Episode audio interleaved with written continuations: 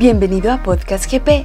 En este espacio, Guatemala Próspera te comparte historias, entrevistas y contenido para que llenes tus oídos, mente y corazón de buenas ideas que te invitarán a fortalecer tu vida y tu liderazgo.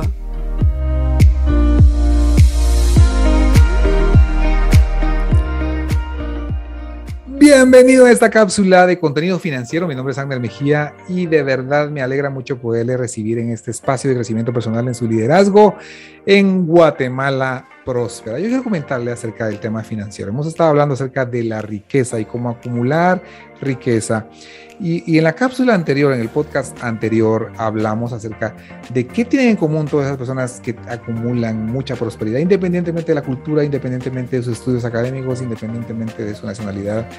Eh, hemos visto un factor común. Y el factor común tiene que ver con el trabajo diligente, el trabajo ah, y, y la disciplina del ahorro, un ahorro consistente no pensando en el corto plazo, sino en ahorro a largo plazo. Lo invitaba a que en cualquiera de los bancos del sistema usted aperture una cuenta de fondo de pensiones donde pida que le descuenten de su cuenta de monetarios o de ahorros 100 quetzales, 200 quetzales, 300 quetzales, la cantidad que usted considere conveniente para poder eh, dejarlo ahí 5 años.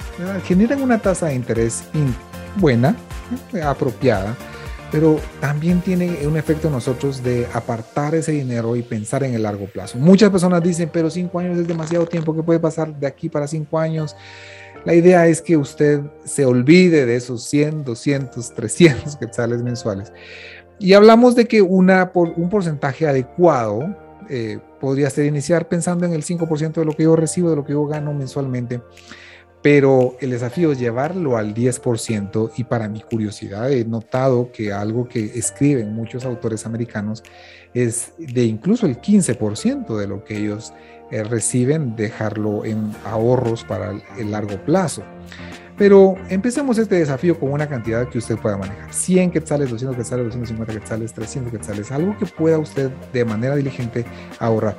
Yo quisiera que usted después de eh, escuchar este mensaje eh, pudiera tomar la decisión, de verdad lo animo a ir al banco y abrir un fondo de pensiones en cualquier banco del sistema y abrirlo con una cantidad que le puedan retirar de una cuenta de ahorros por 100 que haciendo. De verdad, las tasas son buenas, las tasas son buenas cuando uno invierte así con ese plazo, 5 años.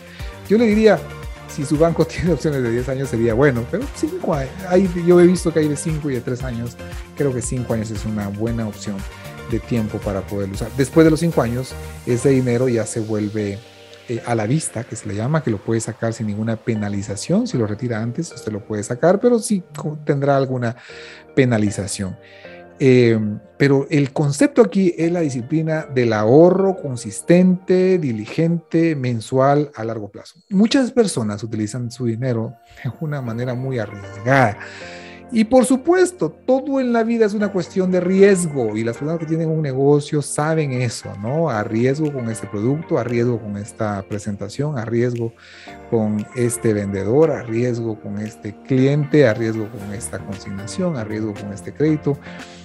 Eh, y es una cuestión de riesgo. Sin embargo, tenemos que aprender a medir nuestros riesgos. En temas de ahorros, en temas de dinero, mm, tenemos que tener mucho cuidado. Hay un gran problema en el tema de querernos hacer ricos inmediatamente. El hacernos ricos lo más pronto posible no le va a llevar a ningún lugar bueno.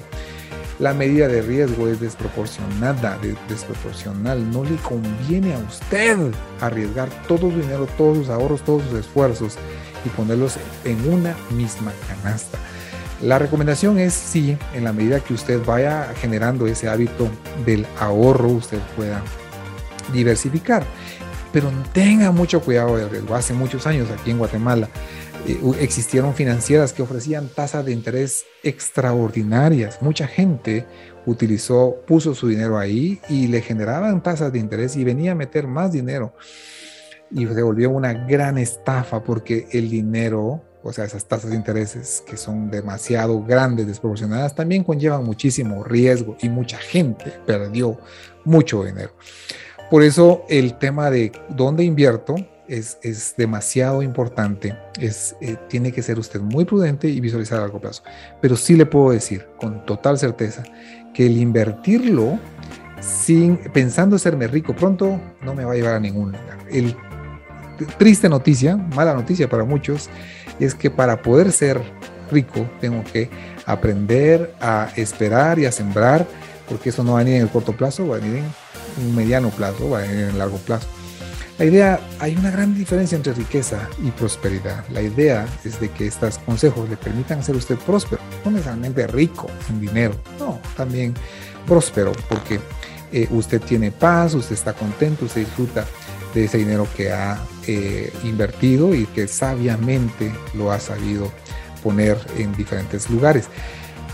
Yo le recomiendo, eh, si la opción es muy riesgosa, no invierta dinero ahí, de verdad no invierta dinero. Hay cosas que tienen un balance eh, normal. Si un amigo me pide ese dinero prestado y que me va a pagar una tasa de interés, tenga mucho cuidado, ¿no? E, evalúe bien si lo hace o no. Si una persona me dice vámonos en sociedad, tenga mucho cuidado, no lo considere de esa eh, manera, puede, evalúe los, los contras también, ¿no? Esta amistad, eh, hacia dónde nos puede llevar en el momento de un de una dificultad, qué pasa si mi amigo se enferma, qué pasa si mi amigo fallece, qué pasa si mi amigo se divorcia, qué pasa si mi amigo hace mal uso del dinero eh, y tiene dificultades. ¿Qué haría de, esta sociedad que estamos formando? Evalúelo, evalúelo. Yo conozco muchas sociedades que han funcionado bien, pero también quizás en mayor proporción sociedades que no han funcionado bien porque no han medido los riesgos en el momento de invertir toda inversión es un riesgo, así es de que tómelo muy en cuenta en el momento de iniciar un negocio. De hecho, eh, cuando usted mire una posibilidad y usted puede hacerlo por sí mismo, tal vez muchas veces usted considera un familiar, un buen amigo, mm, trate de profundizar un poquito más, llegándolo usted eh, por sus propios términos a, un desenlace. Trate de avanzar. Eh, otra recomendación, además de la disciplina del ahorro y tener ese cuidado de la inversión, donde invierto, eh, y evitar probablemente una sociedad con un amigo, con un familiar, no diciendo que todas las sociedades son malas, sino que pues tengo que medir ese riesgo y establecer bien desde un inicio hacia dónde vamos a, llevar, a llegar con esta, con inversión en conjunto. Es que usted tiene que tener un pensamiento a largo plazo. No piense en el beneficio inmediato, sino un beneficio a largo plazo. Cuando usted piensa en, no, no en dos años, no en tres años, tiene que pensar en varios años más. Solo una cuestión más. Cuando hablamos de ahorrar, muchas personas dicen, me está costando salir adelante en el mes con el dinero que estoy ganando. ¿Cómo me dice usted que tenga que generar más eh, un ahorro si, apenas estoy saliendo. Es en esa disciplina de tratar de vivir con menos de lo que gano, en, postergar ciertas decisiones, como la compra de, una, de un carro, de una moto, de una vacación o de ropa. Es en ese ejercicio de postergarlo, no que no lo voy a tener, sino de postergarlo que se da esa diferencia que le va a permitir ahorrar. Yo les recomiendo que cuando reciba su salario, aparte de una vez eh, un porcentaje para ahorrar y no cuente con ello. Déjelo usted en una cuenta ahorrar. Y vamos a hablarlo más adelante, en algunos años. Yo recuerdo haber leído un bonito libro que se llamaba El hombre más rico de Babilonia. Es un bestseller de una persona que vivía en Babilonia. La Babilonia, que hablaba de los jardines colgantes de Babilonia, etc. Y ahí entendí lo importante que era ahorrar, la mentalidad de esclavo y la mentalidad de abundancia. Y si quería salir de la esclavitud tenía que ahorrar. Y recuerdo que hace varios años, cuando empecé a formarme el hábito de ahorrar, inmediatamente lo sacaba de la cuenta del banco, lo metía a una cuenta eh, que como usted sabe, en su banco usted puede abrir varias cuentas de ahorro, no solamente una, puede abrir varias y trasladaba de esa cuenta a la otra cuenta para poder, pero a, los días lo estaba volviendo a sacar, pero no dejaba de hacerlo cada 15, cada 15, cada 15, hasta que se volvió un hábito y poco a poco fue, eh, fui dejando de usar menos esa, esa cantidad que había previsto en ese, en ese fondo de ahorro. Y después, pasado los días, digo, ¿cómo no me acostumbré antes? Hubiera, Dios mío, cuánto más hubiera podido ahorrar. Eso le va a pasar a usted cuando tenga esa disciplina de ahorrar. La próxima cápsula, el próximo contenido, vamos a hablar acerca de, cómo generar, acerca de la deuda, ¿verdad? Hablemos un poquito de la deuda. Es importantísimo el tema del ahorro, pero toda la deuda es mala. ¿Hay deuda buena? Hablaremos de eso en el próximo contenido. Mientras tanto, decimos su vida. Gracias por estar conectado con estos contenidos de podcast de Guatemala.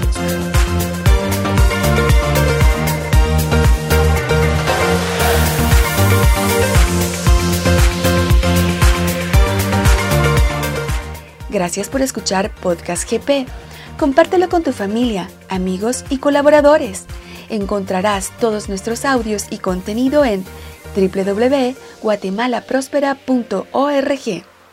Síguenos y comenta en nuestras redes sociales para que juntos, viviendo nuestros valores, podamos transformarnos y transformar a Guatemala.